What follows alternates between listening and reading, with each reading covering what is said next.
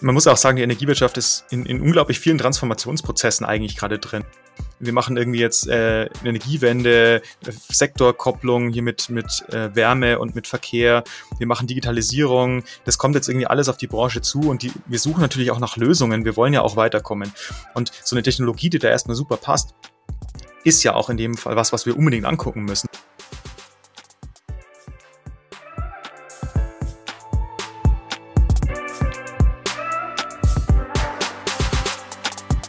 Hi, willkommen bei Endpower. Wir sind Markus und Julius. Und wir sind überzeugt, dass die Energiewende machbar und für den Klimaschutz essentiell ist. Wir produzieren diesen Podcast, damit ihr die Möglichkeit habt, euch Energiewissen anzueignen und möchten euch nebenher spannende Personen und Projekte vorstellen. Los geht's. So, eins. Blockchain. Das Wort ist in aller Munde und irgendwie auch schon mehr als zehn Jahre. Ähm, aber viele verbinden irgendwie nur so Dinge damit wie so Bitcoin und Ethereum und wahrscheinlich nicht so ganz viel mehr. Aber es ist deutlich viel mehr. Und äh, wir werden in dieser Folge äh, darüber sprechen, ob man es denn auch nutzen kann, ob es denn nutzbar ist, um auch die Energiewende zu beschleunigen. Deswegen willkommen bei dieser Empower-Episode äh, zu Blockchain für die Energiewende. Und wir haben einen wunderbaren Gast und Experten eingeladen. Deswegen willkommen in dieser Folge des Empower Podcasts, lieber Alexander Bogensberger. Ja, vielen Dank für die Einladung. Schön hier zu sein. Cool. Genau, Alex ist, äh, arbeitet an der Forschungsstelle für Energie, Energiewirtschaft in München. Das wird euch gleich kurz erzählen. Aber ganz kurz, was werden wir heute besprechen und was werdet ihr, Lieben, die hier zuhört, gerade lernen? Wir, wir werden darüber sprechen. Ihr werdet lernen, was eigentlich die Blockchain ist, äh, warum Blockchain vielleicht in der Energiewirtschaft eingesetzt werden kann und wie das passieren kann. Ähm, also wo sind die möglichen Anwendungsfälle? Und am Ende werden wir uns dann nochmal eben anschauen, äh, wo wir eigentlich davon ausgehen können, wo diese Technologie in der Zukunft sein wird und wie sie vielleicht auch die Energiewende verändern, beschleunigen wird und natürlich damit auch ja, im Zweifel große äh, Umwerfungen oder Veränderungen in der Energiewirtschaft nach sich ziehen wird. Deswegen freuen wir uns, dass wir diese Folge heute machen können. Das ist eine Folge, die mir schon seit ja, mehreren Monaten, ja, seit mehreren Jahren eigentlich auf, äh, ja, auf dem Herz lag und schön, dass wir sie heute machen. Aber Mehrere Alex, Jahre, ja, bevor der Podcast schon, gemacht also, Seitdem wir angefangen haben, habe ich darüber, fand ich, hätte ich es cool gefunden, dass wir diese Folge machen. Deswegen heute machen wir sie und das ist super. Und Alex, jetzt geht's an dich. Magst du dich einmal kurz vorstellen mit fünf bis zehn Sätzen und einmal sagen, warum du, was, das, was dich dazu bringt, dass du morgens aufstehst? Ja, also ich komme aus München, ich arbeite an der Forschungsstelle für Energiewirtschaft. Ich habe davor an der TUM meinen Masterabschluss gemacht als Umweltingenieur tatsächlich.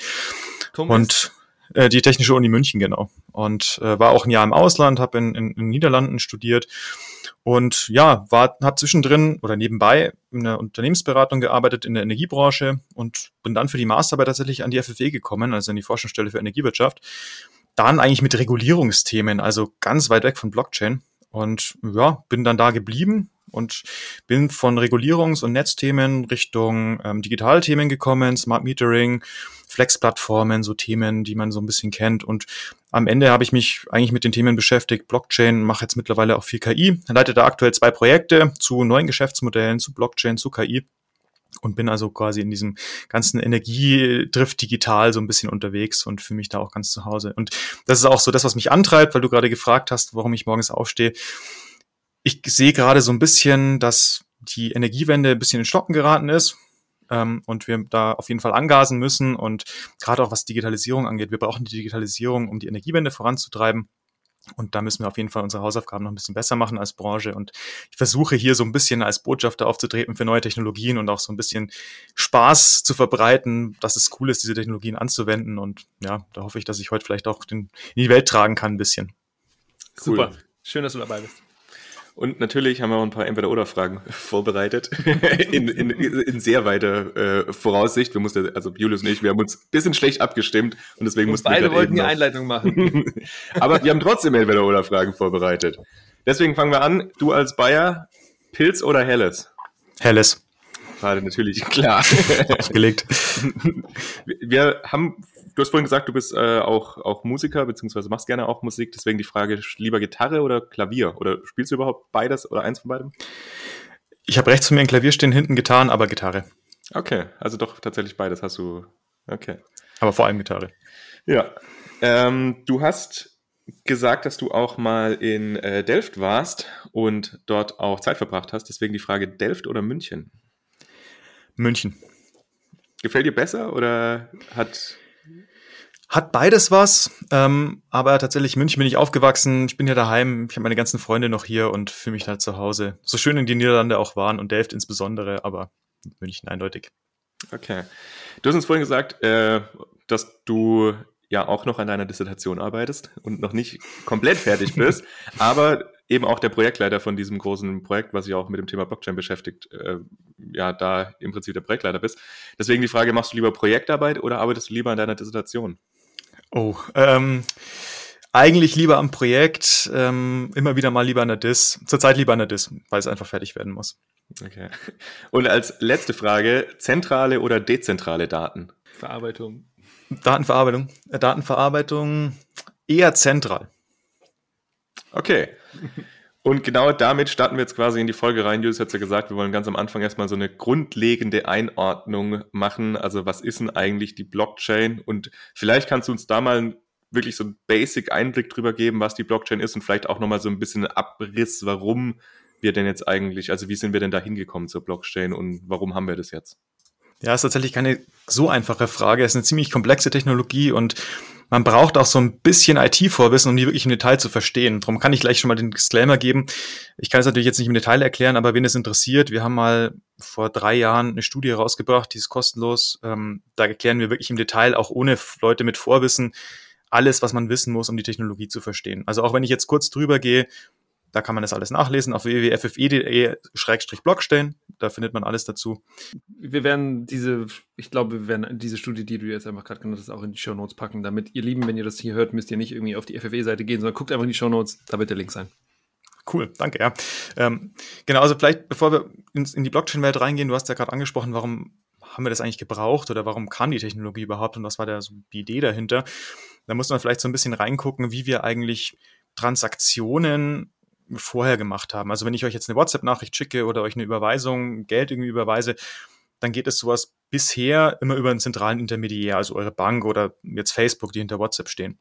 Und der Vorteil an so, einem, an so einem Intermediär ist, dass die sich um alles kümmern. Das geht relativ schnell. Ähm, die haben natürlich auch entsprechend Geld, sich um Sicherheit zu kümmern. Und deren Hauptaufgabe ist es auch, Regeln einzuhalten. Und ich meine, die meisten von uns denken da auch nie drüber nach, wie sowas wirklich funktioniert, solange es nicht ausfällt. Und das ist, glaube ich, auch ein guter Punkt. Vor ein paar Wochen sind die Facebook-Server ausgefallen und alle, die irgendwie Instagrammen äh, und, und da Influencer sind, waren total aufgeschmissen und wussten nicht, wohin mit ihrem Leben. Ähm, die Amazon-Server sind auch schon mal ausgefallen. Auf einmal gingen die Saugroboter nicht mehr, ganz schlimm. Und ähm, dann merkt man eigentlich, wie abhängig manchmal man von diesen zentralen Intermediären ist. Und das ist auch so ein Punkt. Zum Beispiel wurde vor kurzem auch so ein, ähm, so ein Anbieter für SMS im Hintergrund gehackt. Die machen so diese ganzen SMS-Durchleitungen zwischen verschiedenen Dienstleistern. Und da sind wohl Nutzerdaten von Millionen von Kunden geleakt worden oder rausgekommen. Und das zeigt eigentlich, dass solche zentralen Intermediäre nicht nur gut sind, sondern potenziell auch ja, eine Sicherheitslücke, ein Single Point of Failure, wie wir das dann oft nennen. Und da kommt es natürlich auch zu Abhängigkeiten, Monopolbildung und so. Und wir wissen auch nicht wirklich, was die im Hintergrund machen. Und die Idee von Blockchain war eigentlich so ein bisschen diese zentrale Welt. Wir haben einen, der sich um alles kümmert, von dem wir aber auch abhängig sind, so ein bisschen zu ersetzen. Das nennt sich dann in der Fachsprache so Disintermediation. Und wie das funktioniert, versuche ich jetzt einfach mal ein paar Minuten zu erklären. Ist nicht ganz einfach, aber ich versuche so ein bisschen, ja, so den, den Weg, die, die Gedankenwelt dahinter so ein bisschen zu erklären und auch so gleich mitzunehmen, warum ist das so und warum sind die Eigenschaften so, wie sie sind und warum kommt man um manche vielleicht auch nicht rum, auch wenn man sie nicht will. Ähm, weil das ist nämlich ein ganz wichtiges Thema, wo wir danach noch drauf kommen. Also vielleicht, bevor ich anfange, Blockchain zu erklären, es macht immer Sinn, das irgendwie an der Bitcoin-Blockchain zu erklären. Man muss aber den auch hier kurz erklären, Bitcoin war halt die erste Blockchain. Ist aber nicht die einzige und Bitcoin ist auch nicht gleich Blockchain. Da muss man ganz klar aufpassen. Und es gibt auch nicht die Blockchain, sondern es gibt eigentlich, das ist so ein, ja, ein Klammer, eine Klammer um eine Technologie rum. Ähm, Distributed Ledger ähm, ist da der Oberbegriff dazu, ohne da jetzt ins Detail einzugehen, aber man kann es am besten irgendwie an der, an der Bitcoin-Blockchain erklären, so wie man vielleicht ein Auto am besten am ersten Benz erklärt und nicht unbedingt an einem neuesten Hybridfahrzeug. und drum, drum gebe ich mir mal Mühe und versuche das Ganze dann so ein bisschen in den Kontext zu setzen. Ähm, also wenn wir sagen, wir wollen jetzt einen zentralen Intermediär loswerden, wie bleiben wir aber in der Bitcoin-Welt, da geht es um, um Kryptowährungen, also um Finanzdienstleistungen, dann muss ich diese ganze Aufgabe, die dir vorher die Bank übernommen hat oder eine Zentralbank, auf viele Schultern verteilen. Wir nennen diese Teilnehmer in so einem Netzwerk Nodes oder Knoten auf Deutsch. Und die müssen jetzt im Prinzip diese Aufgabe übernehmen. Und deren Hauptaufgabe ist es auch so ein bisschen darauf aufzupassen, dass Regeln nicht, nicht gebrochen werden. Zum Beispiel, dass Geld doppelt ausgegeben wird, das nennt sich dann Double Spending, oder dass Geld ausgegeben wird, das mir gar nicht gehört. Also dass ich äh, zum Beispiel das Geld von Julius ausgebe. Und die Frage ist, wie kann man im dezentralen Netzwerk mit vielen Teilnehmern solche Regeln überprüfen. Und das Erste, was ich dafür brauche, ist Transparenz. Also ich muss wissen, wer schickt eigentlich wem was. Hat er das in der Vergangenheit wirklich bekommen? Das heißt, ich muss auch die vergangenen Transaktionen kennen. Und ich muss das natürlich, ich muss einsehen, hat er das Geld wirklich bekommen und kam das Geld wirklich auch von der, von der Person. Und das ist schon mal so eine ganz wichtige Grundlage. Das heißt, wir müssen nicht nur ähm, irgendwie die letzten Transaktionen speichern, sondern alle, die bis dahin passiert sind. Jetzt stellen wir uns mal eine ganz pragmatische Frage. Ich will da jetzt mitmachen. Ich will jetzt bei Bitcoin irgendwie Geld sammeln, also Bitcoins sammeln. Ähm, wie kann ich mich da anmelden? Und das Erste, was ich dafür brauche, ist tatsächlich so ein bisschen, das nennt sich Private Key, weil Benutzername und Passwort funktioniert nicht. Passwörter sind meistens unsicher. Passwort 123 ist immer noch sehr beliebt. ähm, und um das zu verhindern, ähm, meldet man sich da quasi mit einem Private Key an. Private Key, das sind 256 Bit. Ähm, das ist quasi einfach 256 Nullen oder Einsen das ist eine Zufallszahl, die ich mir da aussuche, um teilzunehmen. Jetzt könnte man natürlich sagen, ja, die Zufallszahl, die kann ich doch auch einfach erraten, oder? Und das Witzige ist, ähm, das sind so ungefähr 10 hoch 77 mögliche Zufallszahlen, die es da gibt für die Private Keys. Und nur um das im Kontext zu setzen, wenn wir jetzt so gucken, auf der Erde hat es ungefähr 10 hoch 50 Atome, in der Milchstraße 10 hoch 68. Also wir, es ist wahrscheinlicher, ein zufälliges Atom in der Milchstraße zu suchen, als ein Bitcoin Private Key zu erraten. Also das ist ganz schön sicher und darauf basiert auch so ein bisschen die ganze IT-Sicherheit. Und mit diesem Private Key, der hat mehr Funktionen, weil den kann ich auch gleich dafür verwenden, um meine, meine Transaktionen zu signieren. Also wenn ich euch jetzt ähm, eine Transaktion signiere, also ich schicke Julius jetzt, was weiß ich, ähm, einen gewissen Betrag in, in Bitcoin oder irgendeine andere Transaktionsinformation, dann kann ich das damit signieren und alle können sicher sein, dass es wirklich von mir kam, weil keiner kann diesen Key erraten. Und digitale, digitale Signaturen verhindern auch, dass auf dem Weg irgendjemand diese Information manipuliert. Das ist so eine absolut wichtige Grundlage, die wir brauchen, um so dahinter einiges zu verstehen. Das ist auch nichts Neues. Also das hat die Blockchain nicht erfunden, sondern jeder von uns, der im Internet unterwegs ist und vielleicht mal auf dieses grüne Schloss oben beim Browser geachtet hat, das ist im Prinzip das Gleiche, was da dahinter steckt. Da mache ich halt nicht nur digitale Signaturen, sondern Zertifikate, aber das ist im Endeffekt genau das Gleiche. Das ist eine Grundlage. So, Jetzt haben wir irgendwie es geschafft, wir können Nachrichten hin und her schicken, wir können uns authentifizieren, super. Aber was wir noch nicht können, ist, wir können uns als Gesamtnetzwerk noch nicht um Regeln kümmern, weil das ist aktuell noch, ja, ich sag jetzt mal, irgendwie komplettes, kompletter wilder Westen. Und wir können natürlich diese ganzen Regeln alle nicht einhalten. Und da kommt jetzt die eigentliche Innovation von Blockchain her, nämlich der sogenannte Konsensmechanismus. Dieser Konsensmechanismus sorgt dafür, dass wir uns auf einen gemeinsamen Zustand einigen und quasi diese Regeln überwachen. Keiner gibt Geld doppelt aus und irgendwie ich gebe nicht mhm. das Geld von Julius aus. Was meinst du mit Zustand? Ähm, dass wir uns einfach darauf einigen, dass das Geld, das, das du in der Vergangenheit bekommen hast, dass das alles rechtens war, dass das wirklich dir gehört und dass du das jetzt auch weitersenden kannst, zum Beispiel. Okay. Mhm. Oder eine Reihenfolge, wenn ich zum Beispiel zwei Transaktionen gleichzeitig rausschicke, ähm, welche kam denn zuerst, welche kam als nächstes? Mag auch entscheidend sein. Also gemeinsamer Zustand ist dann in dem Fall eben so eine Transaktionshistorie, dass wir uns darauf einigen. Und also dieser Konsensmechanismus, der ist jetzt quasi so der Motor der Blockchain. Der kümmert sich darum, das ist auch der eigentliche Innovation von der Technologie. Und die sorgt dafür, dass, dass diese ganze Blockchain manipulationssicher ist und dass das alles funktioniert. Das ist die eigentliche Innovation. Und die Idee ist eigentlich, ich erkläre es jetzt mal, wie es bei Bitcoin funktioniert, das sogenannte Miner, also ähm, in anderen Bereichen nennt man die auch Validatoren, weil deren Aufgabe ist, das Netzwerk so ein bisschen zu, zu validieren. Ähm, die kriegen erstmal alle Transaktionen, die so passiert sind. Also wir schicken jetzt uns wild irgendwelche, irgendwelche Transaktionen hin und her und die Miner sammeln die, packen die in einen Block, damit wir nicht jede einzelne Transaktion validieren müssen. Dann müssen die ein, Rechen oder ein Rechenrätsel lösen, ohne jetzt Detail darauf einzugehen, was das bedeutet. Da müssen die relativ viel Zeit und Energie investieren und noch eine gewisse Hardware mitbringen.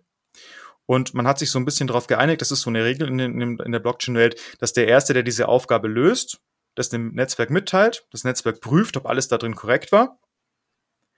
Und wenn sich alle einig sind, dass es der Fall ist, das kann man algorithmisch super prüfen, dann ist das quasi der Konsens. Alle sagen, passt, der Block ist geschrieben. Das heißt, die Transaktionen, die da drin stecken, also das Geld, das ich an Julius geschickt habe zum Beispiel, das ist dann validiert und alle sagen, das ist der gemeinsame Zustand, auf den wir uns einigen.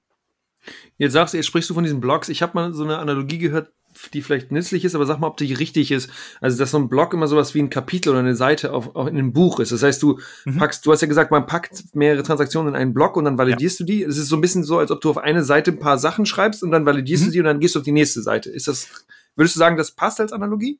Ja, auf jeden Fall. Also Blockchain wird auch als ähm, Distributed Ledger oder verteiltes Kassenbuch bezeichnet. Und ein Kassenbuch hat Seiten und man kann jetzt auch diese, diesen Konsens und die Tatsache, dass man einen Blog schreibt, so ein bisschen als Stempel vom Wirtschaftsprüfer bezeichnen. So, alle sind sich einig, mhm. der Wirtschaftsprüfer hat bestätigt, da sind wir uns einig, passt, nächste Seite, fangen wir wieder von vorne an. Und was bei Blockchain eben noch dazu kommt, ist, dass diese Seiten wie in einem Buch im Endeffekt aneinander gekettet sind mit der Nummer. Und was jetzt auch ganz wichtig ist, ist, das brauchen wir dann später noch, wenn ich jetzt irgendwo anfange, hinten auf, einem, auf einer alten Seite irgendwas zu ändern, also das, du hast mir Geld geschickt und statt dem 0,001 Bitcoin mache ich da jetzt 10 Bitcoin draus, dann müsste ich quasi alle Seiten nachträglich ändern und die gleiche Energie reinstecken, die davor das ganze Netzwerk reingesteckt hat. Und das ist unglaublich energieaufwendig und de facto eigentlich nicht machbar, wenn das Netzwerk groß genug ist. Und deswegen ist dieses, diese Blockchain oder das, was mal da drin steht, auch manipulationsresistent. Also es ist wahnsinnig schwer, da nochmal was zu, äh, was zu verändern. Das ist auch, dass diese, diese, diese Blogs oder diese Seiten in diesem Buch, die sind in jedem äh, Blockchain-Projekt anders definiert, oder? Es gibt, also ich kenne zum Beispiel Cardano, da gibt es, glaube ich, ein Block immer irgendwie so vier, fünf Tage lang, das sind Epochen, aber das kann jedes Projekt selber entscheiden, oder? Ja, da kommen wir jetzt in die Details rein. Im Prinzip die Frage ist, wie schnell und wie oft schreibst du die Blöcke und wie viele Transaktionen stehen in so einem Block dann im Mittel. Ja. Ist aber tatsächlich sehr kann unterschiedlich. Also ja. genau, das kann, das kann ich entscheiden, das kann ich custom aufsetzen, wie ich meine Blockchain vorher baue. Okay. Oder Markus hat auch eine Frage. Ja. ja, mich würde auch interessieren, wie man damals dann gesagt hat, also wer hat denn damit angefangen? Also dann zu sagen, wir machen jetzt so ein Netzwerk und wir einigen uns jetzt auf diesen Konsens. Weil du sagst ja, das muss eine gewisse Größe haben, damit es dann irgendwo auch eine Sicherheit hat. Und da müssen mhm. sich ja dann mal irgendwie ein paar Leute zusammengeschlossen haben und gesagt, wir machen das jetzt. Das ist eine total skurrile Geschichte. Es gab 2008 in, in irgendeinem Forum ein White Paper von einem sogenannten Satoshi Nakamoto, weil man bis heute nicht weiß, wer das eigentlich war. Und der hat eigentlich Bitcoin als Peer-to-Peer-Zahlungsmittel, als dezentrales Peer-to-Peer-Zahlungsmittel vorgeschlagen. Und dann haben sich einfach ein Haufen Leute zusammengetan, die das cool fanden haben das im Prinzip gemeinsam entwickelt, haben das aufgesetzt ja, und dann ist es ja so nach und nach zur Popularität gekommen, vor allem am Anfang, weil man damit halt ja pseudonym oder halbwegs anonym Zahlungen tätigen konnte. Das heißt, gerade so im Darknet und so war das natürlich eine, ein gefundenes Fressen, um da ja auch viele illegale Sachen damit zu machen. Das ist ja jetzt immer noch der Fall, oder? Es gibt, ganz, es gibt ja ganz viele Möglichkeiten, irgendwie Firmen oder sowas zu erpressen und dann sagst du, okay, du musst ja. mir so viel Blockchain geben und dann ge gebe ich dir den Bitcoin. Key und dann kannst du es wieder irgendwie aktualisieren. Ne? Aber das ist dieses ganze, das vielleicht kommen wir später auch nochmal, diese Frage, ist Blockchain jetzt gut oder nicht gut? Und wahrscheinlich ist es, da wieder mal keine richtige An äh, Frage, ne? Äh, Antwort ist so ein bisschen so wie, da ist es, ist die, ist, ist der Baum jetzt gut, weil ich da irgendwie einen, einen Pfeil und Bogen draus mache, um jemanden zu erschießen, oder ich kann dafür auch ein Haus, damit das auch nutzen, ein Haus zu bauen. Also im Sinne von, es kommt eben darauf an, wie es benutzt wird. Ne? Genau, also man muss vielleicht dazu sagen, dass eine Blockchain braucht nicht zwangsläufig eine Kryptowährung. Also diese Kryptowährungsidee, das ist damit geboren, das war auch der erste Anwendungsfall, dass man es wirklich als Geld und als Zahlungsmittel einsetzt. Das war so die Grundidee und eben ohne Bank. Ähm, Im Übrigen Geld ausschütten, also quasi neues Geld emittieren und in Umlauf bringen, passiert auch über den Konsensmechanismus, um das nochmal ähm, in den Kontext zu bringen. Aber das war so ein bisschen die, die Grundidee, das einfach ohne Bank aufzuziehen. Ich muss aber keine Kryptowährung dahinter setzen. Also wenn ich jetzt im Energiebereich eine Blockchain baue, um was auch immer, wie in unserem Fall, ähm, Herkunftsnachweise für erneuerbare Energien zu machen, dann ist es nicht unbedingt entscheidend, dass da ähm, irgendwie Krypt, dass ich das auf einer Blockchain mache, wo auch eine Kryptowährung läuft. Mhm. Das ist nur, damals war halt die Idee, ich musste die Leute mit irgendwas belohnen. Also du steckst jetzt, du steckst jetzt Energie rein bei diesem Proof of Work, das ist dieser Konsensmechanismus bei Bitcoin. Da steckst du einen Haufen Energie rein und du willst ja was machen. Das macht ja keiner zum Spaß. Und wenn du dann quasi als Belohnung, wenn du diesen Block schreiben darfst, weil du der Schnellste warst und vielleicht auch am meisten Energie reingesteckt hast, wenn du dafür dann einen, einen Gegenwert bekommst, also zum Beispiel einen Bitcoin oder so, und der ist in, in der echten Welt wieder was wert, da hast du natürlich einen Anreiz weiterzumachen. Und das war so ein bisschen dieser spieltheoretische Ansatz. Ihr kriegt was dafür, dass ihr das Netzwerk quasi stabil haltet und dass ihr das absichert. Und das ist halt einfach im Laufe der Jahre gewachsen, immer größer geworden. Die Leute haben immer mehr Geld reingesteckt, auch in diese ganze Hardware, um dieses Mining zu betreiben. Ja, und das ist auch so ein bisschen das große Problem, ehrlich gesagt, an diesem Proof of Work, wie es Bitcoin hat und viele andere Kryptos auch. Weil die Energie ist zwar einerseits super, um, um den ganzen das ganze System abzusichern, aber das ist natürlich klimatechnisch überhaupt nicht vertretbar, weil das Ganze natürlich in Ländern gemeint wird, wo der Strom günstig ist und der ist natürlich vor allem dort günstig, wo sie viele fossile Energieträger haben. Und gerade Bitcoin ist eigentlich, also für die Leute, die zuhören, es ist jetzt nicht unbedingt ein Investment, das man machen sollte, wenn man ein, ein grünes Gedächtnis hat oder einen, einen, grünen Wunsch hat und, und irgendwie was, was Grünes mit seinem Geld machen will. Da ist Bitcoin sicher nicht die richtige Alternative. Weil es eben so viel Energie verbraucht, um, um diese Technologie genau. laufen zu halten. Genau. Aber da muss man jetzt auch sagen, das ist, das ist halt Bitcoin. Bitcoin ist halt so das, das erste System gewesen und die, die danach kamen, waren schon besser. Auch noch nicht gut, aber besser. Und da gibt es mittlerweile eben auch Lösungen, das statt mit Energie mit, mit Geld zum Beispiel zu machen. Also es nennt sich dann Proof of Stake, dass ich sage, ich investiere da nicht, nicht äh, irgendwie Strom oder, oder Energie, sondern ich investiere Geld. Und wenn ich jetzt irgendwie was mache, was gegen das System ist und versuche, dieses System aus den Fugen zu bringen, dann ist das Geld halt weg. Und somit haben die Leute auch einen Anreiz daran teilzunehmen. Und ich bekomme dann halt im Prinzip eine Rendite, wenn ich mein Geld da reingelegt habe. Und ich, ich glaube, das muss noch mal ein bisschen im Detail erläutern, was dieses Proof of Stake ist. Das haben jetzt, glaube ich, äh, ja, also kann, kannst also, du das nochmal ja, vereinfacht versuchen zu sagen, also was genau das jetzt der Unterschied ist eben zu diesem Proof of Work, wo man eben Rechen, Rechenpower hauptsächlich reinsteckt. Genau, also bei Proof of Work stecke ich Rechenpower rein und bei Proof of Stake ist die Idee, ähm, du legst quasi Geld hin, du, du legst Geld auf den Tisch und ähm, im Prinzip wird dann halt zufällig ausgelost oder wie, da gibt es verschiedene Möglichkeiten, wie das am Ende entschieden wird, dass du dann den Blog schreiben darfst und du bekommst dann letzten Endes für das Geld, das du da hingelegt hast, also gestaked hast, bekommst du eine Rendite obendrauf.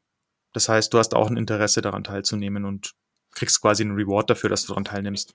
Das ist so die Grundidee. Genau, und dieses Geld, was du dann da gewinnst oder was du earnst, das kannst du dann eben wieder über solche äh, wie, wie, nennt man Kraken und äh, Coinbase und so? Äh, wie nennt, was sind die?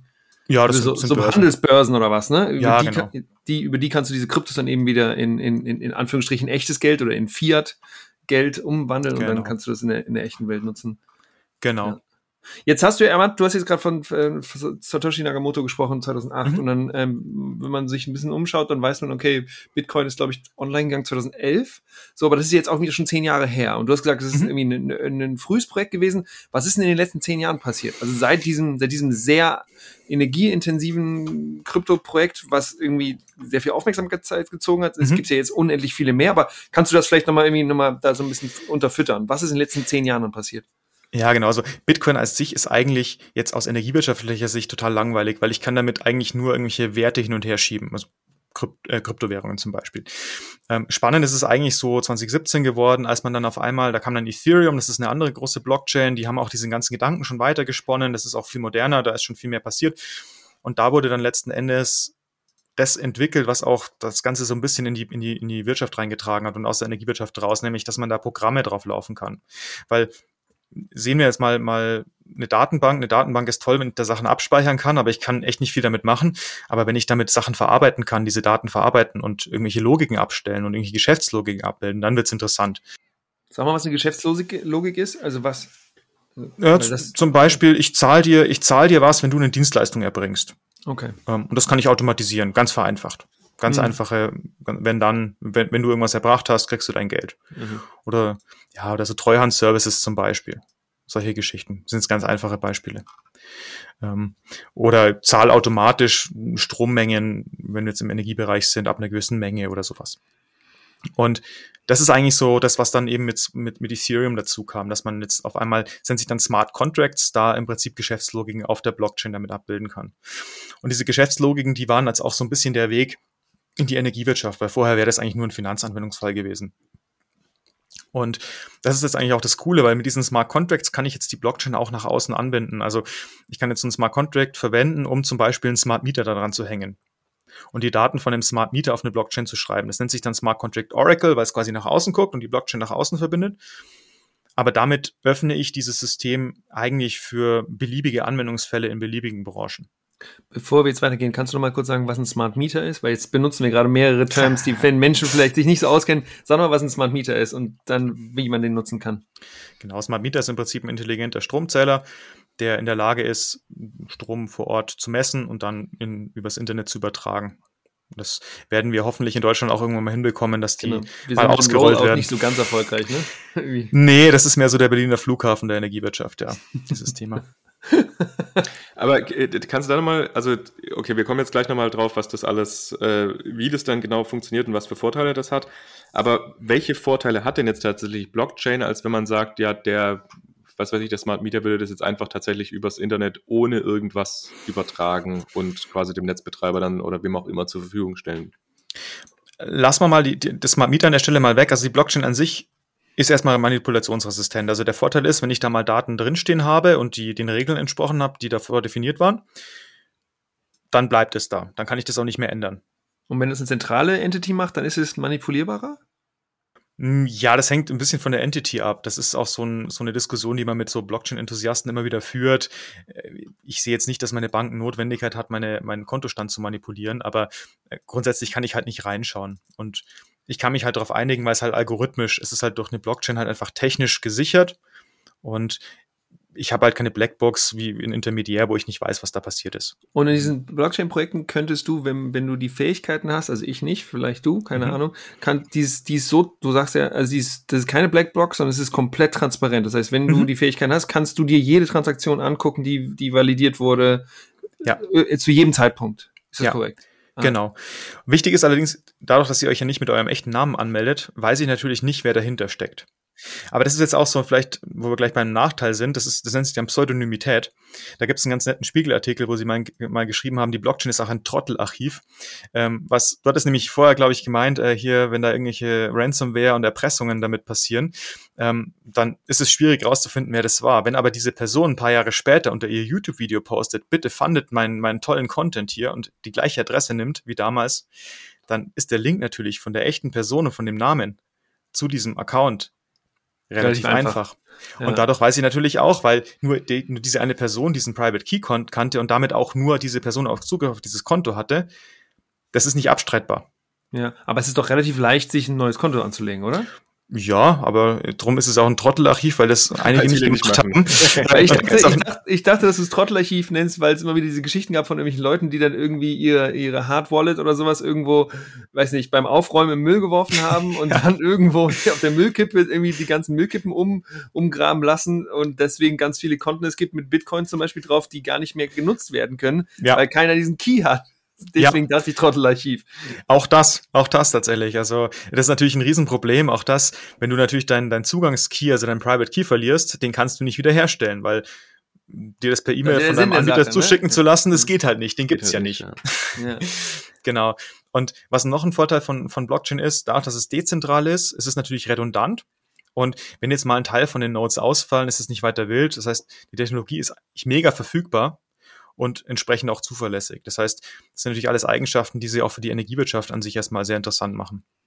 Noch eine Frage, bevor wir dann gleich weitergehen. Ähm, was ich immer oft höre, ist, dass dadurch, dass das so dezentral ist, dass da eben nicht, dass es eine Herausforderung ist, schnelle Daten zur Verfügung zu stellen. Während du, wenn du zentral bist, hast du eben nicht 35.000 Nodes, keine Ahnung wie viele, sondern du hast es sehr zentral auf ein, zwei, drei Servern, keine Ahnung. Und deswegen ist die Datenabfrage und die Datenverfügbarkeit deutlich schneller, als wenn es ein dezentrales System ist. Und dass das wohl noch eine der zentralen Herausforderungen ist bei vielen äh, Blockchain-Projekten. Habe ich das richtig verstanden? Ja. Und wenn ja, was bedeutet das? Also heißt das, sind die dann irgendwie so auf 99 Prozent so schnell wie zentrale oder sind die eher so auf 20 Prozent so schnell wie zentrale äh, Anwendungen? Kann man das überhaupt sagen? Keine Ahnung. Ja, pauschal schwer zu sagen, weil da hat sich viel getan in den letzten Jahren, aber es ist natürlich ein optimiertes zentrales System, da kannst du nicht mithalten. Weil so ein dezentrales System, das, da musst du alle, alle Nodes erreichen. Du kannst auch nicht unendliche Datenmengen rum, rumschubsen, weil das würde ja auch weil du die ganze Geschichte und alle vergangenen Transaktionen und damit auch die Daten irgendwie auf, aufbehalten musst, und zwar dezentral bei jedem, da würdest du irgendwann den, den Speicherplatz komplett überstrapazieren. Das heißt, das ist ein ganz wichtiger Punkt. Du kannst über eine Blockchain keine unendlich großen Datenmengen verschicken und du bist auch nicht ganz so schnell wie in einem optimierten zentralen System. Okay, ja. Genau. Aber dafür ist das System relativ sicher. Und wir haben eben dieses Thema Authentizität ähm, dass wir eben über diese Private und Public Key Encryption im Endeffekt auch nachweisen können, dass es wirklich nur von der einen Person kam und ich jetzt nicht dein Geld verschicke zum Beispiel oder deine Daten. Ja. Ja, wir haben jetzt relativ viel äh, über dieses Thema, glaube ich, grundsätzlich gesprochen. Wir können mhm. vielleicht noch mal ein bisschen Vorteile, haben wir jetzt einige gesagt. Julius, du hast gerade einen Nachteil quasi äh, genannt, mit dass es eventuell nicht ganz so schnell ist. Ich habe auch mal gelesen, dass so diese Interoperabilität nicht so optimal ist, wenn man quasi zwei verschiedene, also jetzt in, in Bezug auf die Energiewirtschaft, wenn man jetzt beispielsweise zwei begrenzt neben ja, zwei Stadtwerke oder was auch immer äh, Blockchain machen würden und eins wird beispielsweise irgendwie auf der Bitcoin und eins wird auf dem äh, auf Ethereum oder was auch immer laufen, dass das nicht so gut zusammenlaufen würde. Ist das tatsächlich so oder hat sich da auch in letzter Zeit viel getan? Genau, also die Bitcoin-Blockchain würde keiner für irgend sowas nutzen. Ja, ähm, das war jetzt vielleicht ein schlechtes Beispiel, aber, ja. Beispiel, ja. aber tatsächlich, ja, da tut sich viel. Ähm, da passiert auch echt viel gerade. Da gibt es auch schon die ersten Verbindungen. Ähm, auf jeden Fall mag das, je nachdem, was gewählt wurde, ein Problem sein, aber das wird nach und nach besser. Also wenn da Smart Contracts möglich sind, ist es theoretisch möglich. Ob dann genau die zwei verbindbar sind, das äh, kann ich dir dann konkret sagen. Okay. Aber dann, genau, äh, willst du nochmal auf andere Nachteile eingehen oder gibt es noch so Herausforderungen von dem? Und ansonsten können wir aber auch gerne jetzt tatsächlich so den Übergang zu tatsächlich der Energiewirtschaft. Energiewirtschaft. Was wir denn da eigentlich jetzt mit, mit Blockchain machen können in der Energiewirtschaft. Genau, also bei Nachteilen, da müssen wir auf jeden Fall noch ein paar nennen, weil ich, ich glaube, in Halbzeiten, so 2017 rum, wurde nur auf die Vorteile geguckt und so diese ganzen Nachteile ein bisschen, ein bisschen runterfallen gelassen. Und das ist, glaube ich, auch das Wichtige, dass man die auch versteht. Ähm, wichtig ist, die ganzen Eigenschaften, die die Blockchain mitbringt, die ich jetzt auch gerade aufgezählt habe, die sind im Einzelnen eigentlich nicht neu. Also ich kann sowas mit Intermediär einzeln machen, ich kann sichere Kommunikation, kann ich, gibt's im Internet auch schon, sonst würden wir heute nicht kommunizieren können. Was Blockchain neu macht, ist, dass es diese ganzen Eigenschaften kombiniert. Und das ist tatsächlich, deswegen gibt's auch immer so diese Diskussion, geht's nicht auch ohne Blockchain? Das, was ihr da macht, geht's nicht auch ohne Blockchain? Die Antwort ist eigentlich grundsätzlich, es geht meistens auch irgendwie ohne Blockchain. Und das ist auch so ein bisschen die große Herausforderung, die, Technologie mit sich bringt. Äh, kennt, kennt ihr Ockhams Rasiermesser, dieses Prinzip? Mhm das Prinzip der Parsimonie, das ist im Prinzip so ein Grundprinzip der Wissenschaft, wo es eigentlich heißt, mach nichts unnötig kompliziert, wenn es nicht nötig ist. Ja, hört sich und wenn, an. Und wenn ich, wenn ich eine Blockchain habe und nur eine Eigenschaft von ihr brauche, aber trotzdem alle irgendwie mitschleife, weil auf gewisse kann ich halt einfach nicht verzichten, sonst funktioniert Blockchain halt nicht, dann ziehe ich halt einen Overhead mit, den ich gar nicht brauche und mache es unnötig kompliziert. Das heißt, du hast 33 Anwendungsfälle, aber vielleicht brauchst du gar nicht Bitcoin die ganze Zeit, deswegen warum musst du, deswegen müsste man sich überlegen, ob es, ja, ob es überhaupt sinnvoll wäre, überhaupt Bitcoin-Anwendung da zu fahren, ja? obwohl es einfach leichter gehen könnte, anders. Genau, vielleicht an der Stelle, Bitcoin, Bitcoin ist wirklich hey, ein Anwendungsfall der Blockchain. Oder ein Blo ich genau, wollte gar nicht Bitcoin sagen, aber ja, nee, du hast recht. Genau. Lösen wir uns, lösen wir uns von Bitcoin, sondern einfach nur der Blockchain-Technologie, genau. Ähm, Genau, es macht einfach keinen Sinn, wenn ich jetzt sage, ich brauche nur eine einzige Eigenschaft davon, das mit einer Blockchain zu lösen. Da gibt's Technologien, die das viel einfacher, viel schneller und besser können. Und erst wenn ich ganz viele Eigenschaften von der Blockchain wirklich brauche, erst dann macht sie wirklich Sinn. Oder wenn ich es irgendwie schaffe, wirklich einzelne, einzelne Eigenschaften zu isolieren, was teilweise geht, aber dann oft recht komplex wird. Und das ist auch das, was man, glaube ich, wirklich mitgeben muss es war auch so 2017 so ein Ding, so ja, irgendwie alles ist ein Blockchain-Use-Case, aber auch irgendwie alles nicht. Und ich glaube, da muss man wirklich auch detailliert reingucken, was brauche ich davon wirklich und bilde ich mir das nur ein, weil ich Blockchain machen will oder brauche ich es wirklich mal im Anwendungsfall? Das heißt, eigentlich macht es wenig Sinn, diese Anwendungsfälle von der Blockchain auszudenken und sagen, wo kann ich das einsetzen, sondern wir müssen eigentlich dahin kommen, dass wir sagen, wir haben irgendwie einen coolen Anwendungsfall und ich will halt jetzt irgendwie manipulationssicher Daten dokumentieren und wir können uns nicht auf ein Intermediär einigen, nehmen wir doch eine Blockchain. Und ich glaube, das ist auch so der Weg, wo wir hinkommen müssen und wo jetzt der Weg auch gerade hingeht tatsächlich. Das klingt sehr, sehr sinnvoll. Das ist auch so, man sagt, man sagt ja auch in der Wissenschaft oft, die Methode sollte der Fragestellung folgen und nicht andersrum. Ja, ja. besser ist. Und es, und es war oft auch so tatsächlich, dass man so versucht hat, irgendwie einen Nagel für den Hammer zu finden. Und ist natürlich auch interessant. Also ich fand den, den Prozess super spannend, so einen technologiegetriebenen Innovationsprozess zu machen. Du hast jetzt eine Technologie, die hat in ihrer Kombination irgendwie Eigenschaften, die du so noch nicht hattest. Und wo kann man das überhaupt einsetzen? Also aus wissenschaftlicher Sicht war das super spannend. Okay, aber dann lass uns doch jetzt wirklich den Bogen zur Energiewirtschaft mal, mal spannen, um so ein bisschen drauf zu kommen, für was, ja, für was in der Energiewirtschaft können wir das jetzt denn eigentlich nutzen? Also wie, wie kommen wir jetzt denn von dieser Technologie, Blockchain, die wir jetzt, glaube ich, auch relativ ausführlich besprochen haben, denn in die Energiewirtschaft? Und, und was, was können wir denn da jetzt in der Energiewirtschaft konkret damit machen? Also vielleicht erst die Frage zu beantworten, warum eigentlich die Energiewirtschaft? Und die Frage, muss ich ehrlich gestehen, habe ich mir selber oft gestellt.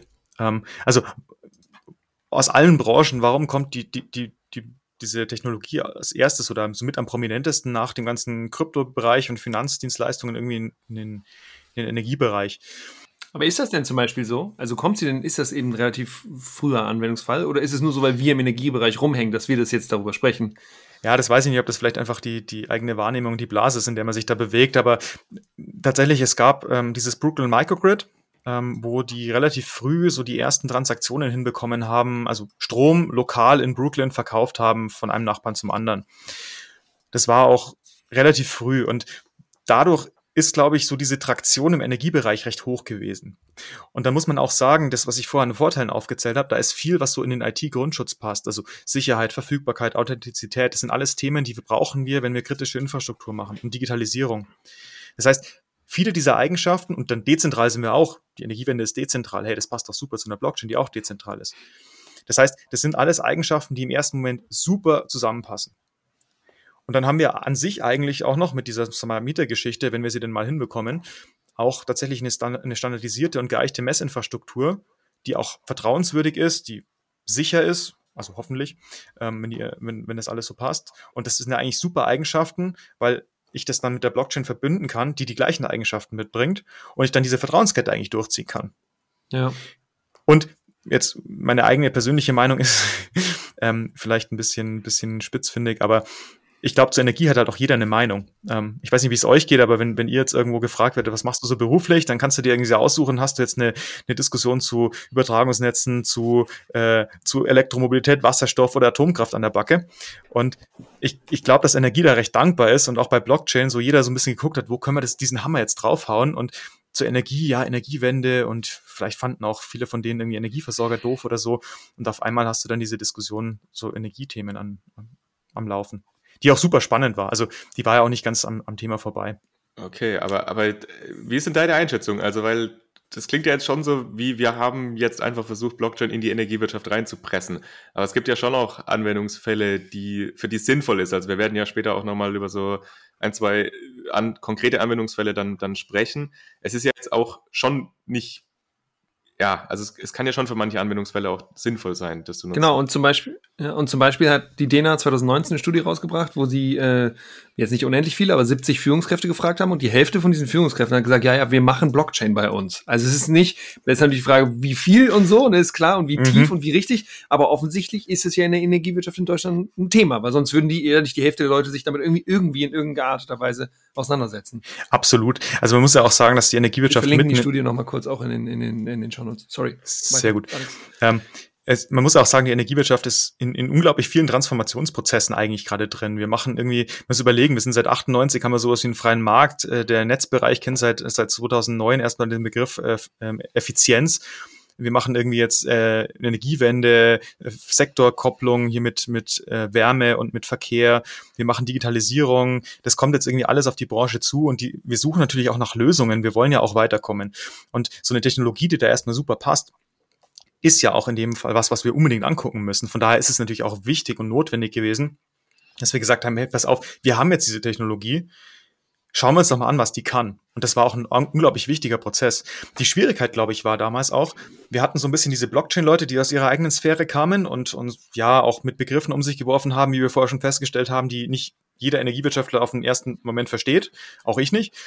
Und umgekehrt haben wir Energiewirtschaftler, die vielleicht noch nicht so viel Berührung zur digitalen Welt hatten an vielen Stellen und sich dann auch wieder schwer getan haben, dieses energiewirtschaftliche Wissen irgendwo mit diesen Blockchain-Gedanken zusammenzukriegen. Und das war genau unsere Aufgabe auch, als wir dann 2017 angefangen haben, uns mit dem Thema zu beschäftigen. Diese zwei Welten zusammenzubringen und auch so ein bisschen Botschafter dazwischen zu spielen und beide so irgendwo auf ein gleiches Niveau zu bringen. Das hat furchtbar viel Spaß gemacht. Und weil du jetzt gefragt hast, wo macht die Technologie Sinn? Tatsächlich, es gibt so ein paar Argumente, wo die Technologie Sinn macht, so ganz, ganz allgemein.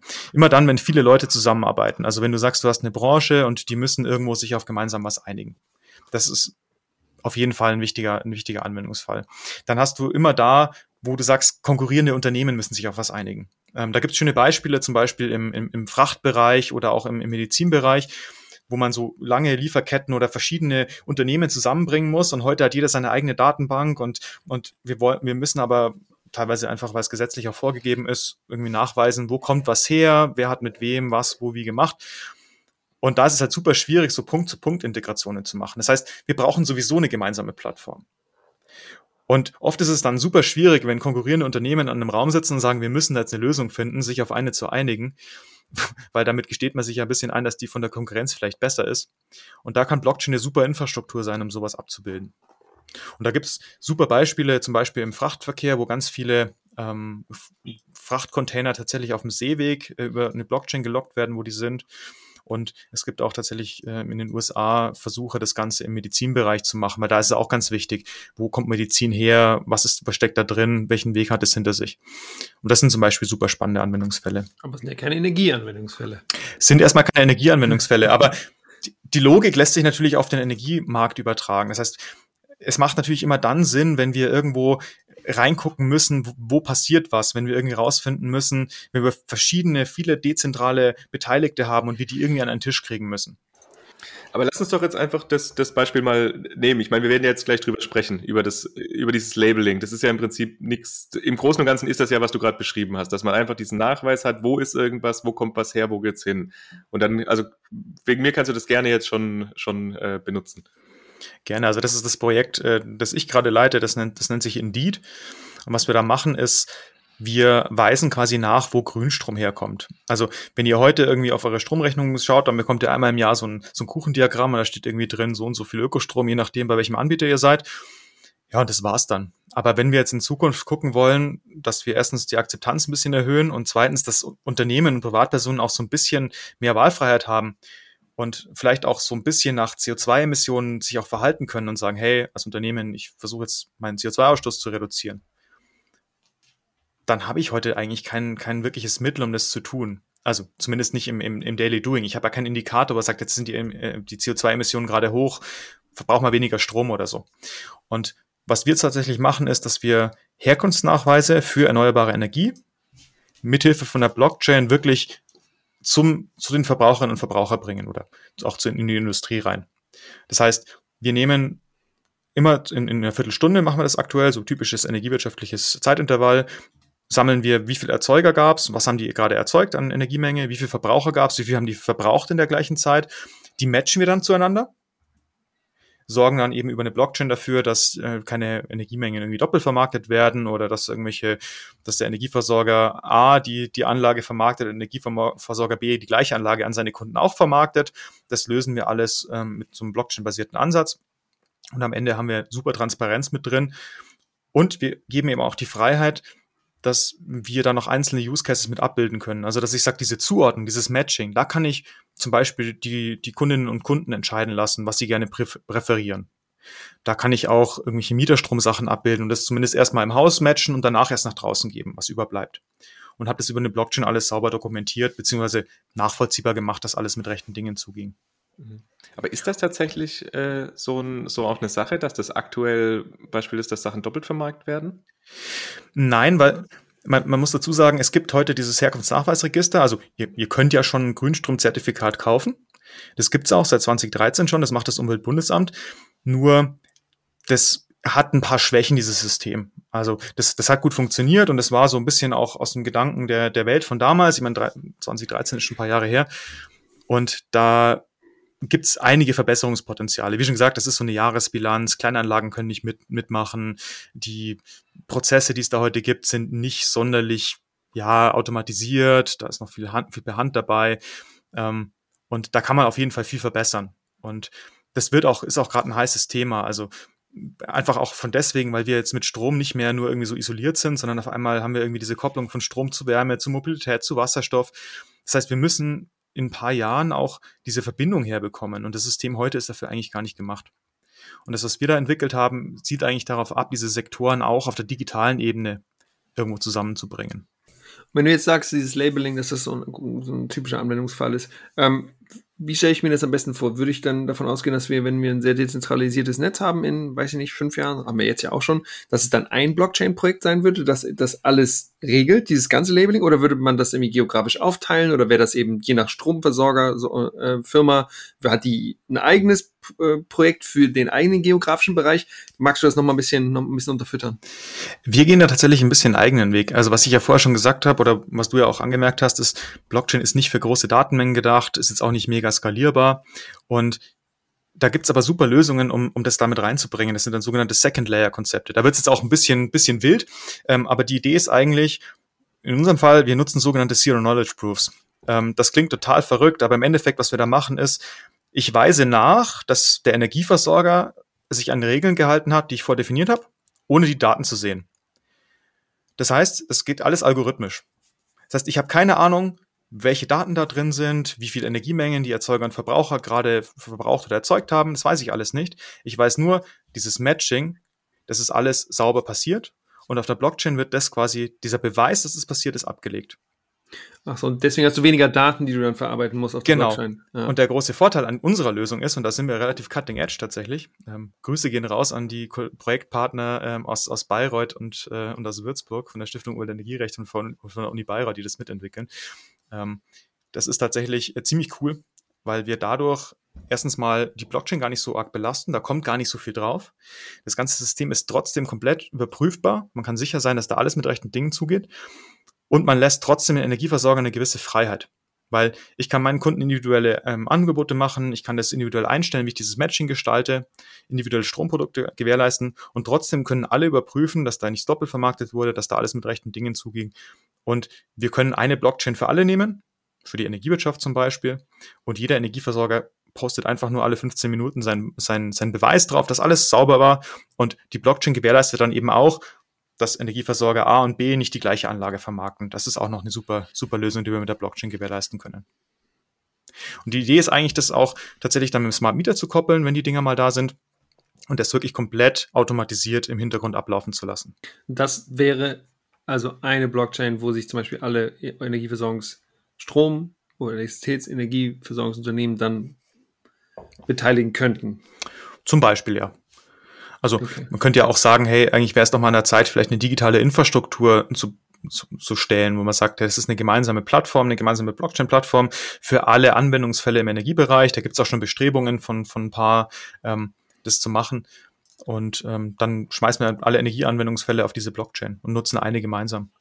Mich würde interessieren, ob generell die Energieversorger da auch Bock drauf haben, weil also gerade auch so, ich weiß jetzt nicht, Stadtwerke oder sowas, haben die da in, Interesse dran, dran mitzumachen oder ist es dann Also was wäre der Vorteil einfach, für die, ne? Ja. ja, da ist es irgendwann einfach unumgänglich, dass man so sagt, naja, wie jetzt irgendwie, keine Ahnung, E-Mail vom, also dass man sagt, ja, Fax ist halt irgendwann einfach nicht mehr das, was man nutzt. Ja, wir haben, also man muss sagen, ich, ich glaube nicht, dass die Stadtwerke unbedingt das, das, der größte Treiber an der Stelle sind.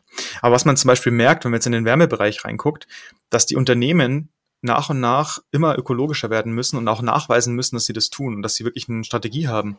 Und im Wärmebereich zum Beispiel haben wir immer öfter die Fälle, dass Autobauer auf ihre Fernwärmenetzbetreiber zugehen und sagen, hey Leute, wenn ihr uns in drei Jahren kein, kein grünes Wärmeprodukt anbietet, dann sind wir weg, dann machen wir das selber. Und ich tatsächlich, man merkt in den Bereichen, dass, dass der Druck teilweise von außen kommt. Es gibt auch viele Energieversorger, die da, die da mit dabei sind, die das auch, auch verstehen und, und Lust haben. Wir haben auch viele Spannende mit bei uns im Projekt, die, sind, die uns unterstützen, weil wir müssen auch in die Praxis, wir setzen das auch in der Praxis um. Und tatsächlich glaube ich schon, dass da ein großes Interesse da ist. Wir haben ein großes Problem allerdings, und zwar mit allen digitalen Themen, die wir in den letzten Jahren so machen, nicht nur mit Blockchain, dass uns einfach die digitale Infrastruktur fehlt, um das wirklich skaliert umzusetzen. Und ich hoffe jetzt so ein bisschen, ehrlich gesagt, dass wir mit solchen coolen Anwendungsfällen vielleicht auch ähm, irgendwie so einen Eintrittsvektor finden, wo die Leute sagen, hey, das ist ein cooler Use Case, der lohnt sich vielleicht sogar finanziell und da lohnt sich vielleicht sogar einen Smart Meter zu, äh, zu installieren. Aber schöner wäre es natürlich, wenn wir diese Infrastruktur schon hätten und einfach darauf zurückgreifen können. Es betrifft aber gerade alle. Also alle, die sich mit so digitalen Geschäftsmodellen und so beschäftigen, setzen eigentlich so ein Smart Meter voraus und das ja, es ist leider auch so ein, so ein bisschen Rohrkapierer geworden, dieses Thema. Ähm, hätte eigentlich 2017 anfangen sollen. Ja, hat sich jetzt ziemlich verzögert, verzögert sich leider weiter und wir werden sehen. Das ist leider gerade so ein bisschen die Bremse bei dem Thema. Es sind nicht die Technologien. Also auch klar, Blockchain noch ein paar, ein paar Themen, wo man dran arbeiten muss, aber die Entwicklungsgeschwindigkeit ist wahnsinnig schnell. Und ich sage immer, die Blockchain wird diese Probleme, die sie vielleicht noch hat, lösen, bevor wir eine digitale Infrastruktur in einer skalierbaren Größe haben. Jetzt hast du ja eben davon gesprochen, dass man zum Beispiel bei diesem Energielabeling, das wäre eine Lösung, wo sich eben mehrere verschiedene Firmen dran beteiligen und dann eben Daten austauschen und können vielleicht sogar auch Haushalte sein, ja? müssen ja gar nicht Firmen ja, sein. So. Genau. Wenn du jetzt aber sagen würdest, okay, äh, du redest jetzt mit jemandem, mit einer Firma, weiß ich nicht, die irgendwie ein Energieversorger ist, also wir haben jetzt zum Beispiel stellen uns mal EMBW vor, mit dem haben wir ein bisschen ein paar Sachen gemacht, so, aber es ist ein großer regionaler Energieversorger und die sagen, wir wollen jetzt Blockchain machen. Was könnten, also was, weil wir reden ja eigentlich über Use Cases gerade. Wir haben jetzt über einen einzigen Use Case bisher wirklich gesprochen. Deswegen, was gäbe es denn noch für kleinere Use Cases in Anführungsstrichen, die vielleicht attraktiv sein könnten für einzelne Firmen, für einzelne Unternehmen? Ihr hattet ja vor ein paar Wochen auch den, den Jan Gast und den Joachim Klaus zu Gast von Pebbles. Äh, die ja. machen ja so lokalen Strom- und Flexibilitätshandel. Und das ist auch ein ganz großes Thema, wo sich viele Unternehmen oder viele, viele Projekte auch damit beschäftigen. Also klassischerweise, ich versuche so ein bisschen Demokratisierung ins Energiesystem zu bringen. Ich möchte lokal an meinen Nachbarn Strom verkaufen. Und da ist natürlich auch so ein Ansatz, wo ich sage, da geht es um Geld, da geht es so ein bisschen um die Nachweisbarkeit, dass da alles mit sauberen Dingen zugeht, da geht es auch darum, so ein Gebot auch nicht abstreitbar und so weiter abzugeben. Und das ist ein super spannender Anwendungsfall. Da gibt es ganz, ganz viele Projekte in dem Bereich. Und ein Vorteil davon ist auch, wenn ich lokal Strom handle, dann weiß ich natürlich auch, wo er herkommt. Das heißt, es beinhaltet auch so ein bisschen diese Herkunftsgeschichte, die wir machen. Problematisch an der Stelle ist auch wieder, dieser ganze lokale Handel, der ist zwar juristisch theoretisch möglich, allerdings, allerdings bürokratisch aktuell noch sehr, sehr schwierig. Aber auch da merkt man, die EU zum Beispiel sagt jetzt schon, okay, wir müssen Energie-Communities pushen. Das heißt, ins nationale Recht muss diese Energie-Community-Gedanke jetzt mal umgesetzt werden, was auch immer das genau heißt. Wir müssen dieses Thema Prosumer und diese Rolle des Prosumers definieren und stärken. Und da macht die EU gerade ein bisschen Druck. Und gerade da kann es echt der Fall sein, dass, dass diese lokalen Energie-Communities oder diese Energiemärkte bald wirklich auch umsetzbar sind und mit deutlich weniger Bürokratie auch vielleicht wirtschaftlicher, als sie es heute sind. Und ein anderer Use Case, den ich super spannend finde, ähm, ist tatsächlich so Flexibilitätsthemen. Also wenn jetzt die ganze Energiewende dezentraler wird, heißt das natürlich auch, dass wir Systemdienstleistungen in Zukunft mit kleinteiligen Anlagen erbringen. Ist ja heute schon die Tendenz dazu. Das Problem ist, wie prüfst Sag du mal, was Energiedienstleistungen sind für die Menschen, die das vielleicht noch nicht gehört haben? Ja, zum Beispiel Regelleistung, also irgendwie so Frequenz, Frequenzausgleich, dass wenn halt irgendwie zu wenig Erzeugung oder zu viel da ist, relativ schnell irgendwas anspringt, was das ausgleicht.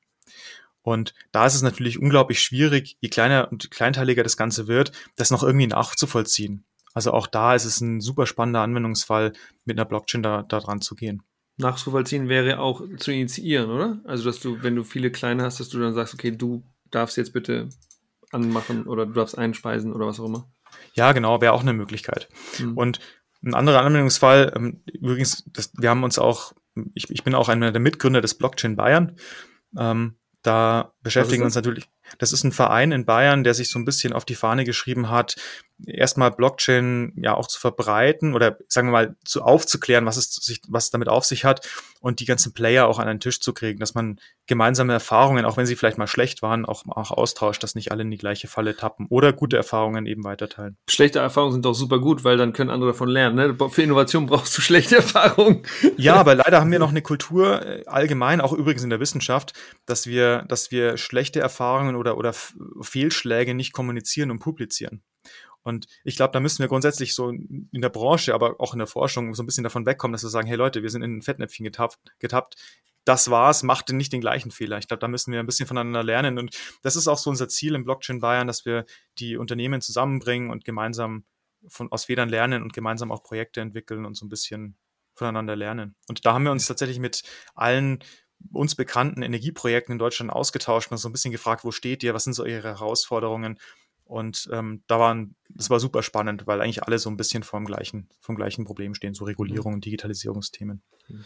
Ihr habt in der, in der Studie, die wir auch verlinken, beziehungsweise in dem Projektbericht, da habt ihr ja auch einen Haufen Anwendungsfälle drin geschrieben. Also ich hatte mir das auch im Vorgang nochmal durchgelesen, da bin ja, ich weiß gar nicht, ich glaube 30, 40 Anwendungsfälle, für die das irgendwie sinnvoll sein könnte. Also wer da Interesse dran hat, um nochmal so richtig tief in alle möglichen Sachen reinzuschauen, kann, kann da auch gerne nochmal da ja, nochmal noch mal das nachlesen.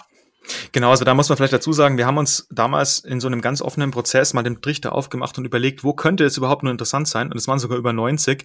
Aber, Aber wenn man dann wenn, man, wenn man da detailliert reinschaut, und das ist eben auch ganz wichtig, weil im ersten Moment kann alles ein Blockchain-Use-Case sein. Mhm. Ähm, wie schon gesagt, weil wenn ich, eben schon mal gesagt, ne? wenn, wenn ich eine Eigenschaft davon brauche, dann bin ich ganz schnell, ah, da brauche ich eine Blockchain.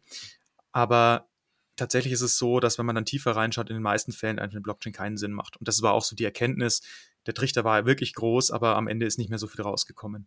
Okay. Ja. Aber, aber, hast du uns noch eine, eine konkrete, zusätzlich zu denen, was du jetzt schon gesagt hast? Ähm, tatsächlich, ja, was ich auch ganz cool finde, ist so Impact Investment. Ähm, es gibt hier ein Unternehmen in, in, Bayern, die machen so eine Impact Investment Plattform, wo du kleine ähm, Erzeugungsanlagen oder Anteile davon kaufen kannst, also Anteile von der Photovoltaikanlage und das dann quasi automatisch äh, zurückbekommst, ähm, den, den, den Erlös, der da reinkommt, zum Beispiel über das EEG. Das heißt, ich kann 1000 Euro investieren und dann geht es vielleicht nicht in eine Anlage, sondern zum Teil in zwei Anlagen und dann wird, je nachdem, was die dann erwirtschaftet haben, diese Anlagen, das wird dann an mich wieder zurück ausgezahlt. Genau, so das potenziell in Echtzeit auf Basis der, der, der Erzeugung, die da passiert ist. Ach cool. Das ist cool. Geil. Und gibt, gibt es gibt schon? Oder? Ja, die Firma heißt Yuki, die sind auch, die sind auch ziemlich cool. Ähm, die machen da einiges, kann ich durchaus empfehlen, da mal reinzugucken. Wie schreibst cool. du das? Äh, mit Y, O, U und dann KI. Ah, KI. okay, ich würde sagen, tun wir auch in die Show Notes. die sind echt cool, die Jungs. Ähm, also das, äh, das ist auch ziemlich cool. Die sind auch relativ dabei. Ebenso kleine Investments, dass man die Energiewende voranbringt und mit, mit, kleinen, mit kleinen finanziellen Beiträgen auch gleich irgendwie die Energiewende voranbringt. Okay, das heißt, lieber das Geld, was ihr in Bitcoin investiert, lieber nicht in Bitcoin mhm. investieren. Das ist nämlich ja. ökologisch nicht sehr sinnvoll, sondern lieber ja, bei UKI, genau. ja, UKI. Ja. Und es, es, es gibt noch einen Anwendungsfall, den haben wir jetzt noch ein bisschen ausgelassen der ist recht generisch, weil wir haben oft so das Problem, also die, die Wichtigkeit von Daten, die steigt. Aber wir haben heute noch oder bisher eigentlich wenig Möglichkeiten nachzuweisen, dass Daten, die in der Vergangenheit irgendwann mal abgelegt wurden, auch wirklich nicht mehr verändert wurden bis heute. Ähm, da gibt es so Beispiele, wir hatten einen Projektpartner, die hatten mal Probleme mit einem Speicherhersteller. Die haben für ein Projekt, äh, für ein Forschungsprojekt einen Batteriespeicher, einen recht großen gehabt und der war nach zwei Jahren kaputt und der, der Hersteller hat gemeint, ja, ihr habt den halt nicht so gefahren, wie wir das wollten und die Daten, die bei euch liegen, ja, da könnt ihr alles damit gemacht haben. Ähm, und dann kam es halt zum Gerichtsprozess und im Endeffekt konnte man sich halt nicht, nicht einigen, ob diese Daten, die jetzt beim Server von dem, von dem, von dem Geschädigten an, an, in dem Fall lagen, auch wirklich anerkennbar waren. Und sowas ist total einfach eigentlich mit einer Blockchain umzusetzen, dass ich einfach regelmäßig einen Fingerabdruck von diesen Daten in der Blockchain speichere und dann zumindest nachträglich nachweisen kann, die Daten lagen damals schon so vor. Und das ist ein super wichtiger Anwendungsfall. Der ist zwar klein und der, den hat man im ersten Moment gar nicht so auf dem Schirm, aber da geht es oft um einen Haufen Geld, also so Garantiemanagement oder solche, solche Themen. Ähm, wir haben auch aktuell einen Projektpartner, die machen so Korrosionsmittel in Wärme, in Wärme- und Kältenetzen. Und wenn da halt irgendwas schief geht und man da, da am Ende die Bänder stillstehen bei irgendeiner Großindustrie, da geht es um Schweinegeld. Und das sind so Kleinigkeiten, wo ich eigentlich mit einem vergleichsweise einfachen Schritt, einfach, dass ich diese Daten nachvollziehbar überprüfbar mache, die lagen wirklich so vor. Wir haben nichts dran geändert. Wenn ich das hinbekomme, habe ich oft kleine, eigentlich mit so einem ganz kleinen, mit so einem ganz kleinen Skript große Probleme gelöst. Ist sowas auch sinnvoll für kleine Anwendungen? Wahrscheinlich nicht, oder? Also für so Haushalte mit, keine Ahnung, dein Wärmeerzeuger daheim. Dafür ist es wahrscheinlich dann ein bisschen zu, zu aufwendig. Naja, aufwendig ist es eigentlich nicht, weil ich ja nur einen Fingerabdruck von irgendwelchen Daten mache. Und wenn ich jetzt zum Beispiel sage, hey, ich speichere jetzt, ich nehme jetzt einen Fingerabdruck von, von dem letzten Monat meines Wechselrichters oder was auch immer und, und, und leg die dann, leg den Fingerabdruck auf eine Blockchain ab, das ist kein großes Problem tatsächlich. Okay. Okay. Cool. Ja, dann vielen lieben Dank, dass du uns die äh, vielen Anwendungsfälle gezeigt hast. Ich finde es super spannend, also dass man jetzt mal wirklich konkret auch weiß, was man eben damit machen könnte. Und ich finde es auch total wichtig, dass du ja gesagt hast, dass man dann vielleicht nicht doch überall mit einem Hammer draufhauen soll, sondern ab und zu auch mal drunter gucken, ob da wirklich ein Nagel da drunter ist. Auf jeden Fall. aber nachdem man geschlagen hat. Genau, nachdem man geschlagen hat. Aber das ist natürlich dann, die Finger gehauen genau, hat. das ist dann der Optimalfall. aber kannst du uns noch mal so ein bisschen jetzt den Ausblick in die Zukunft geben? Also wie, wie wird sich das denn jetzt in, in, in Zukunft entwickeln? Was ist denn deine Einschätzung? Ihr habt jetzt auch mit vielen Stakeholdern gesprochen. Also was, was glaubst du, was ändert sich denn da jetzt in der Energiewirtschaft dadurch und wie wird sich die Technologie auch einfach weiterentwickeln? Also ich glaube, was sich schon zum Positiven geändert hat, ist, der Hype ist vorbei und das, was jetzt übergeblieben ist, die ganzen Projekte, mit denen wir gesprochen haben, die setzen wirklich was um. Das ist nicht irgendwie sowas abgespacedes, was in der Energiewirtschaft überhaupt nicht funktionieren kann, sondern es ist wirklich, das wird in der Energiewirtschaft umgesetzt. Ich glaube, was man auch sehen kann, ist so diese, diese Revolution, die vielleicht 2017 vom einen oder anderen irgendwie propagiert wurde, die ist nicht eingetreten. Tatsächlich, ich glaube, die wird auch nicht eintreten, weil Blockchain auch ein Spezialwerkzeug bleibt. Ich glaube aber trotzdem, dass die Technologie einen Platz findet. Ich, die Technologie ist super spannend. Ich kann auch jedem empfehlen, sich mit der Technologie mal zu beschäftigen. Man lernt nämlich unglaublich viel über Digitalisierung und ja, einfach die digitale Welt, in der wir uns täglich bewegen und über die wir uns eigentlich keine Gedanken machen. Und tatsächlich, ich glaube, wo wir mit der Technologie hinkommen und was wir mit den Projekten, wie auch wir mit unserem Projekt Indeed zum Beispiel zeigen, ist, hey, es gibt einen Anwendungsfall und eigentlich interessiert doch keinen die Technologie im Hintergrund. Ist doch vollkommen egal, ob es jetzt über, über Technologie A oder B läuft. Wichtig ist doch, dass wir da unsere Probleme lösen, dass wir mit der Energiewende vorankommen und dass wir Anwendungsfälle schaffen, die überzeugen und die am Ende einfach auch was bringen. Und ich glaube, da sind wir gerade auf dem Weg hin. Ob es die Technologie dahin schafft oder nicht, das sehen wir. Wir haben viele Forschungsprojekte, die da spannende Erkenntnisse reinbringen. Und, aber ich bin aber auch ehrlich gesagt sehr zuversichtlich, dass die Technologie auf jeden Fall ihren Plätzchen findet. Vielleicht nicht so prominent, wie es jetzt am Anfang propagiert wurde, aber ich glaube tatsächlich, dass die Technologie sich, ja, ihr Nestchen, ihr Nestchen macht. Cool, dann nice. Alex, vielen lieben Dank, dass du uns die Einblicke in Blockchain gegeben hast und vor allem auch nochmal so ein bisschen aufgezeigt hast, warum Blockchain eben für die Energiewirtschaft sinnvoll sein kann und wo vielleicht dann auch, auch nicht. Ich bin auch gespannt, wie sich das Ganze entwickelt. Ich finde es auch interessant, das nochmal so zu sehen, ähm, jetzt gerade, weil du gesagt hast, der Hype war eben irgendwie 2017 und es ist jetzt abgeflacht. Ob das abgeflacht ist, weil wir jetzt eben den anderen Hype haben, wird es durch Wasserstoff oder was auch immer und was wohl der nächste Hype sein wird, aber mhm. das werden wir dann in den nächsten Jahren wahrscheinlich halt sehen. Weil der nächste Hype Kommt bestimmt. Ja. Der nächste ich, hoffe nur, dass wir, ich hoffe nur, dass wir gelernt haben, wie wir da mit den Hypes umgehen und bei Blockchain vielleicht einfach auch eine Strategie entwickelt haben. Da kannst du ja auf jeden Fall noch ein bisschen dann teilhaben und auch vielleicht dazu beitragen. Ja, Alex, auch von mir, danke, dass du dabei warst und dass wir diese Stunde jetzt über Blockchain haben sprechen können. Danke dir. Ja, vielen Dank für die Einladung. Mach's gut. Ciao. Ciao. Ciao. Recap. Recap. Lieber Markus, wie fandest du die Folge? Was hast du gelernt? Die Folge fand ich super. Ich fand es super spannend, dass wir mal über das Thema Blockchain gesprochen haben. Wie du gesagt hast, wir hatten es jetzt irgendwie schon länger geplant und irgendwie hat es dann ganz cool gepasst. Ich finde, Alex hat es echt gut rübergebracht. Ich hoffe, dass ihr, die zuhört, auch dran geblieben seid, die meisten Sachen verstanden habt. Es war nämlich teilweise vielleicht es ist einfach ein komplexes Thema. Das ist einfach so. Es ist nicht so ganz leicht. Und wenn man da vielleicht noch so gar keinen Informatik-Background hat, kann ich mir schon vorstellen, dass es vielleicht ein bisschen schwierig ist. Aber gerade in der zweiten Hälfte, wo wir dann ja über die Anwendungsfälle gesprochen haben, äh, da ist es ja, glaube ich, dann, dann eigentlich auch ziemlich ja, hands-on geworden, dass man tatsächlich weiß, was man damit machen kann. Ich fand super, dass der Alex das so transparent gesagt hat, dass es eben viele verschiedene Anwendungsfälle gibt, aber dass es nicht unbedingt immer für jede Blockchain benötigt wird. Weil es ist halt einfach so, dass es auch, wie wenn man jetzt sagt, man möchte irgendwie 1 plus 5 rechnen, das geht mit dem Taschenrechner oder mit Excel, da muss man nicht unbedingt einen Machine Learning-Algorithmus irgendwie implementieren, der dir das ausrechnet, sondern das geht auch die einfach. Die KI sagt dann auch 7, ja? Oder genau, die KI sagt ja auch äh, 6 bei 5 plus 1, aber ja. Das hast 5 plus 1 gesagt, ja. Ich hatte schon vergessen, was du gerade genau gesagt hast. Genau, aber nee, das fand ich, fand ich ähm, auf, auf jeden Fall halt total wichtig, als dass man halt weiß, das ist jetzt eine Lösung, die kann für viele Sachen sinnvoll sein, gerade weil eben unser Energiesystem ja auch einfach immer größer, immer komplexer wird, gerade durch diese Themen wie Sektorkopplung und was das alles zusammenspielt und dass da ja, Blockchain eine Lösung dafür sein kann, aber eben nicht für jedes kleine Problem tatsächlich angewendet werden muss. Ja, ähm, ich hatte das Gefühl, dass wir noch hätten locker, also drüber viel mehr sprechen können, weil es eben so ein komplexes Thema auch ist und weil obwohl man jetzt relativ viel davon da mal vielleicht von gehört hat, weil es irgendwie, wieder auf Spiegel oder auf Zeit ist, weil irgendwie wieder ein Alltime high ist oder sowas und es ja auch schon ein Thema ist, was es zehn Jahren gibt, ist es trotzdem ein Thema, was einfach, finde ich, noch aufgrund der Tiefe, die es hat, einfach wenig verstanden wird. Und deswegen wollten wir auch darüber sprechen. Und deswegen, du hast ja eben gesagt, dass es vielleicht der erste Teil auch nicht so ganz, äh, also nicht ganz unterkomplex war, aber wir wollen ja auch dass ihr, die ihr zuhört, was versteht und was lernt. Und wir wollen ja nicht, also was wir bei vielen Themen machen, ist, dass wir nicht so unendlich tief gehen, weil wir ja alle nicht Experten und Experten sind von diesen Themen.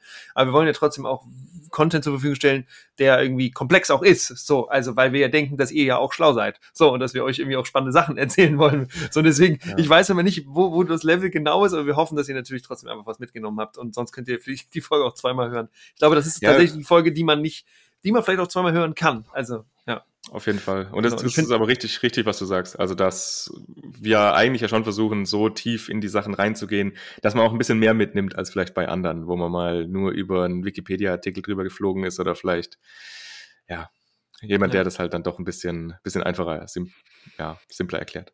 Genau. Und ich finde auch, dass Alex das super gut gemacht hat. Der hat eine gute Geschwindigkeit gehabt und ich ja. finde, also der, also ich, ich hätte uns, ich hätte mir, glaube ich, oder uns keinen besseren Grad wünschen können für dieses Auf Thema. Jeden Fall. Und deswegen voll gut.